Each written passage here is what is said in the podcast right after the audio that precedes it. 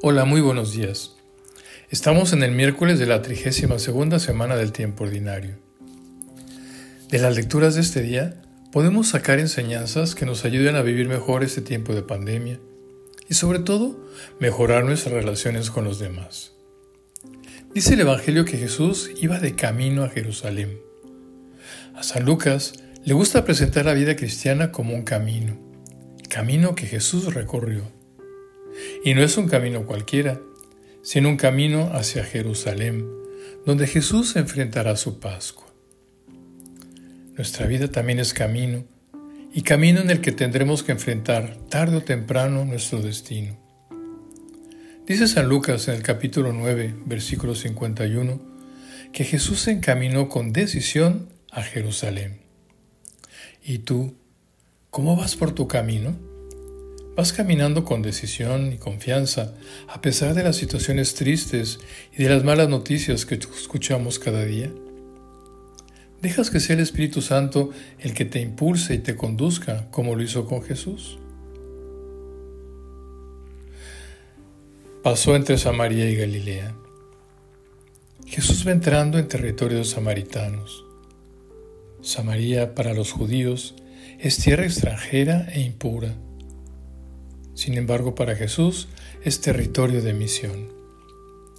Hoy nuestra sociedad podemos verla de la misma manera, como territorio enemigo por tanta corrupción, injusticia, alejamiento de Dios por tantas personas, o podemos verla como tierra de misión.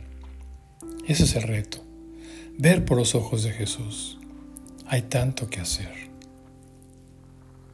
Le salen al encuentro diez leprosos, los leprosos no podían entrar en ningún pueblo, ni acercarse a ninguna persona. Y es por eso que gritan a lo lejos, Jesús Maestro, ten compasión de nosotros.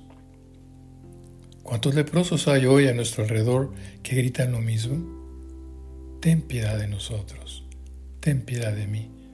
Gente que vive marginada, en soledad. Jesús, a pesar de estar lejos, atiende su petición. Y nosotros, ¿Escuchamos esos gritos? Pero sobre todo, el texto de hoy resalta la gratitud. De los diez leprosos, solo uno regresa a dar gracias. Los otros nueve cumplen con la ley, pero no dan gracias a Dios y por lo tanto no experimentan el encuentro con Jesús. Qué importante y qué hermosa es la gratitud. La Virgen María Da gracias al Señor alabando su nombre porque hizo en ella grandes cosas.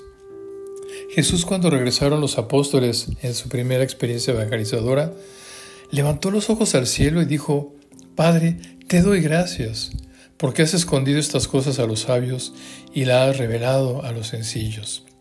Gracias, Padre, porque así te ha parecido bien. Mateo 11, 25, 27.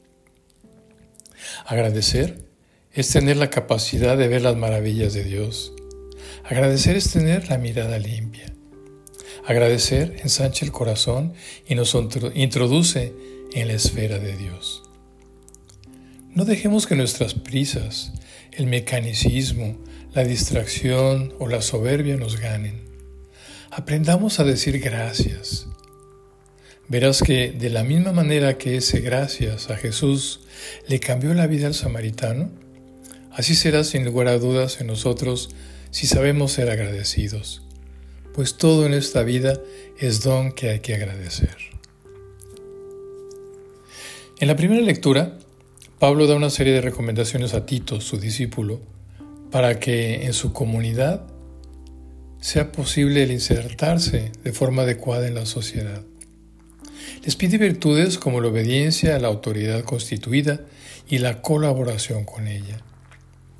Recomienda además actitudes que debe tener todo buen cristiano, como el estar bien dispuestos para toda clase de obras buenas, el no insultar a nadie, el evitar pleitos, el ser sencillos y el tratar a todos con amabilidad.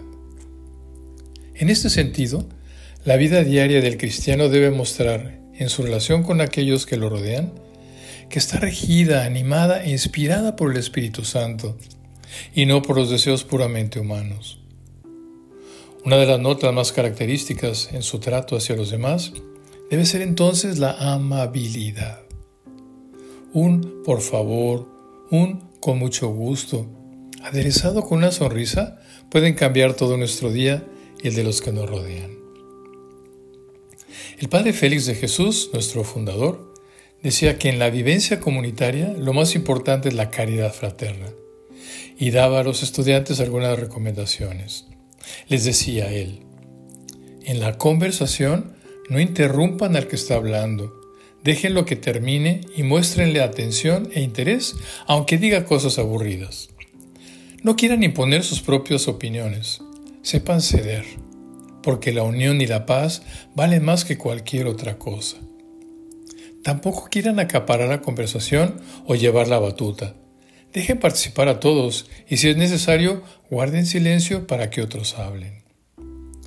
Si andan de mal humor, no lo demuestren. Los demás no tienen la culpa de lo que les pasa. Muestren siempre una buena cara y traten así de alegrar a todos. Nunca se diviertan a expensas de otro. Sepan guardarse la palabrita tal vez ingeniosa y hasta oportuna, ni creen que causará, si creen que causará pena o molestia al hermano. Nunca se burlen de nadie, ni quieran lucir su ingenio a costa de otro. En los recreos, préstense a jugar lo que quieran los demás, aunque no les agradece el juego. En las comidas, no se concentren tanto en su plato, miren si los otros necesitan algo, si les faltó alguna cosa, y acomídanse a servirles el agua. Traten con más amabilidad a los que los simpatizan menos, porque así se acostumbrarán a no discriminar a nadie. Ese es el verdadero amor. Hablen bien de los demás porque esto produce unión en la comunidad. Jamás hablen mal de nadie, ni siquiera juzguen mal a nadie, porque es Dios a quien le toca juzgarnos. Fíjense bien en las cualidades de los demás. Todos tienen cosas muy buenas, aunque a veces no saben explotarlas. Animen a otros a desarrollar sus buenas actitudes. He aquí entonces algunas ideas que nos da el Padre Félix. Yo creo de lo que se trata es de que seamos amables, o sea que la gente sea capaz de amarnos, que nos pueda amar por nuestra forma de convivir, de tratar a los demás. Pues gracias Jesús por habernos justificado por tu gracia para convertirnos en herederos. Gracias. Que tengan todos un muy bonito día.